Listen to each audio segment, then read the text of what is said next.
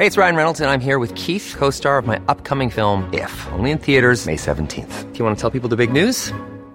All right, I'll do. Sign up now and you'll get unlimited for $15 a month in six months of Paramount Plus Essential Plan on us. Mintmobile.com slash switch. Upfront payment of $45 equivalent to $15 per month. Unlimited over 40 gigabytes per month. Face lower speeds. Videos at 480p. Active Mint customers by 531.24 get six months of Paramount Plus Essential Plan. Auto renews after six months. Offer ends May 31st, 2024. Separate Paramount Plus registration required. Terms and conditions apply if rated PG.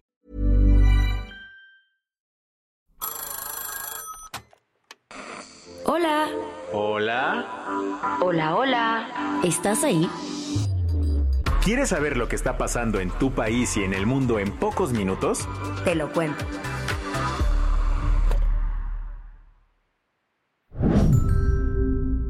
Hoy es jueves 15 de febrero de 2024 y estas son las principales noticias del día.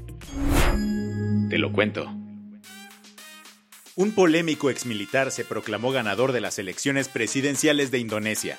El protagonista es el ex general y actual ministro de Defensa indonesio, Prabowo Subianto. El escenario, Indonesia.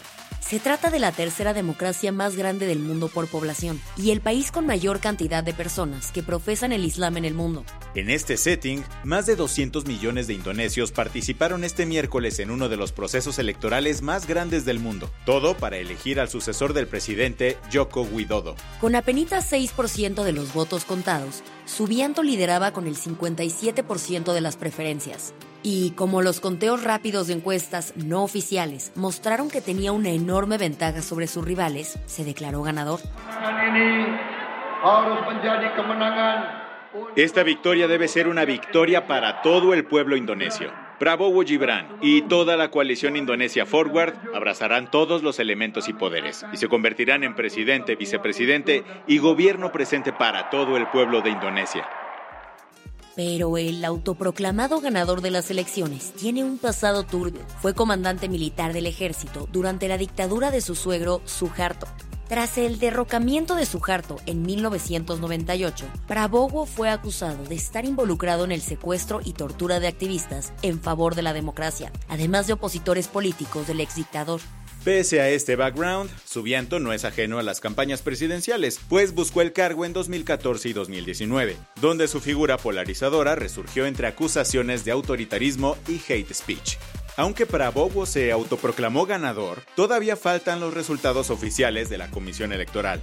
Según la legislación indonesia, un candidato necesita más del 50% de los votos para ganar las elecciones directamente. Además, debe asegurar el 20% de apoyo en al menos la mitad de las 38 provincias del país.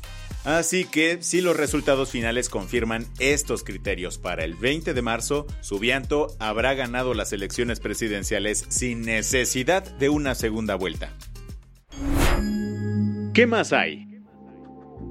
Si ayer despertaste en la Ciudad de México creyendo que el hype de San Valentín era lo que te sacudía, mejor piénsalo de nuevo. Se registra un sismo en la Ciudad de México. En este momento, eh, si usted lo percibe, bueno, se está sintiendo un movimiento telúrico que, bueno, habrá que, por supuesto, estar al pendiente del reporte de las autoridades. Información de última hora, está registrándose en estos momentos un sismo no fue el amor en el aire, sino dos microsismos de magnitudes 2.8 y 1.8 los que realmente movieron tu mundo por ahí de las 6.40 de la mañana.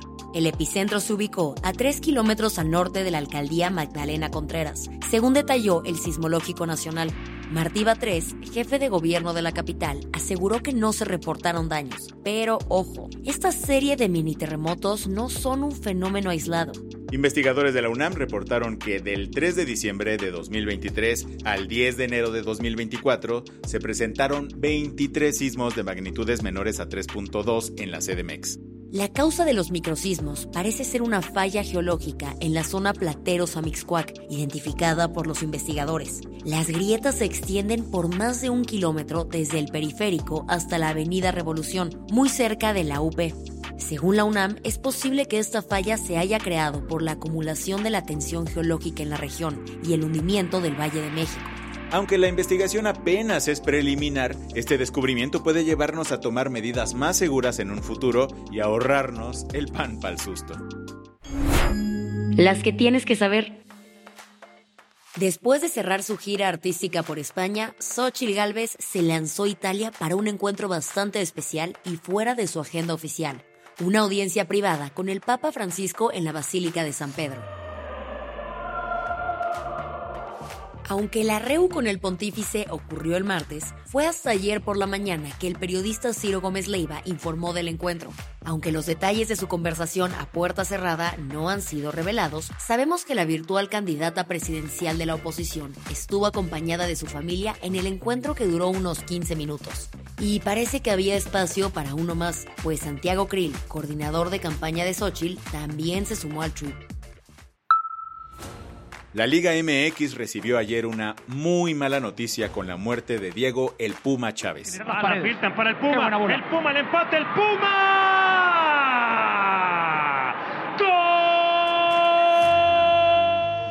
La Fiscalía de Chihuahua confirmó este miércoles el fallecimiento del jugador de los Bravos de Juárez FC.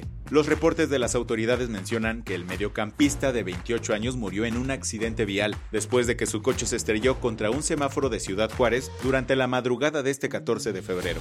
El club en el que jugaba publicó un comunicado en el que se dijeron desconsolados por la pérdida de un integrante de su familia. La celebración por el triunfo de los Chiefs de Kansas City en el Super Bowl terminó en una verdadera tragedia. Todo empezó el miércoles, cuando se organizó un desfile con los campeones de la NFL, que desembocó en la estación de tren Union Station.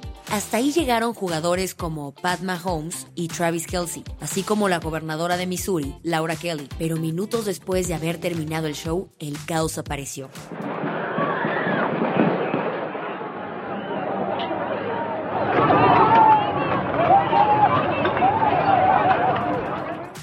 Gente empezó a correr al escuchar el sonido de disparos. Se trataba de un tiroteo que comenzó cerca de la estación de tren. La policía de Kansas City informó que dos personas fueron detenidas y que una persona murió víctima del ataque. Al cierre de edición, las autoridades reportaban 12 personas heridas, algunas de ellas muy graves.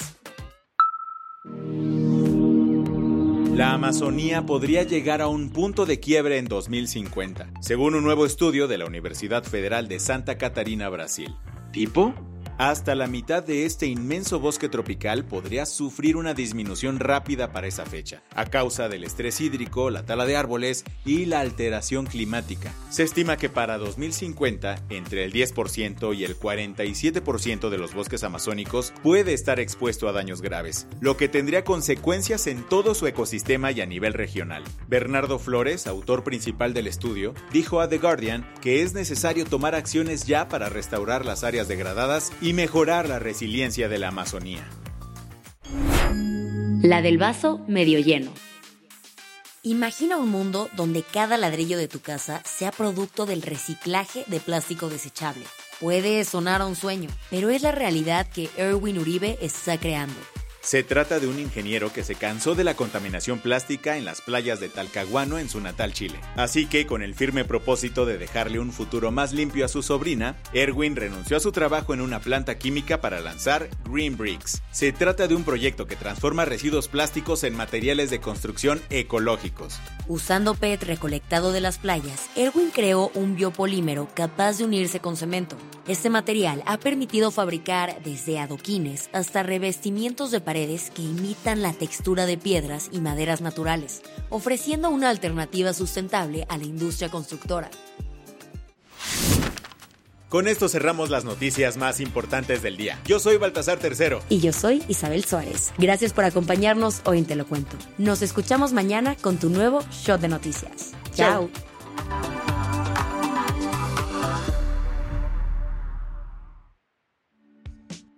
Este noticiero es una producción de Te lo cuento. El guion de este episodio estuvo a cargo de Aisha Yanabi. Paula Gándara es la editora del guion y la dirección editorial es de Sebastián Erminger. Gelue Santillán es la directora creativa y el diseño de sonido está a cargo de Alfredo Cruz. Si quieres estar al día, nos encuentras como arroba te lo cuento en Instagram, TikTok, Snapchat y Twitter.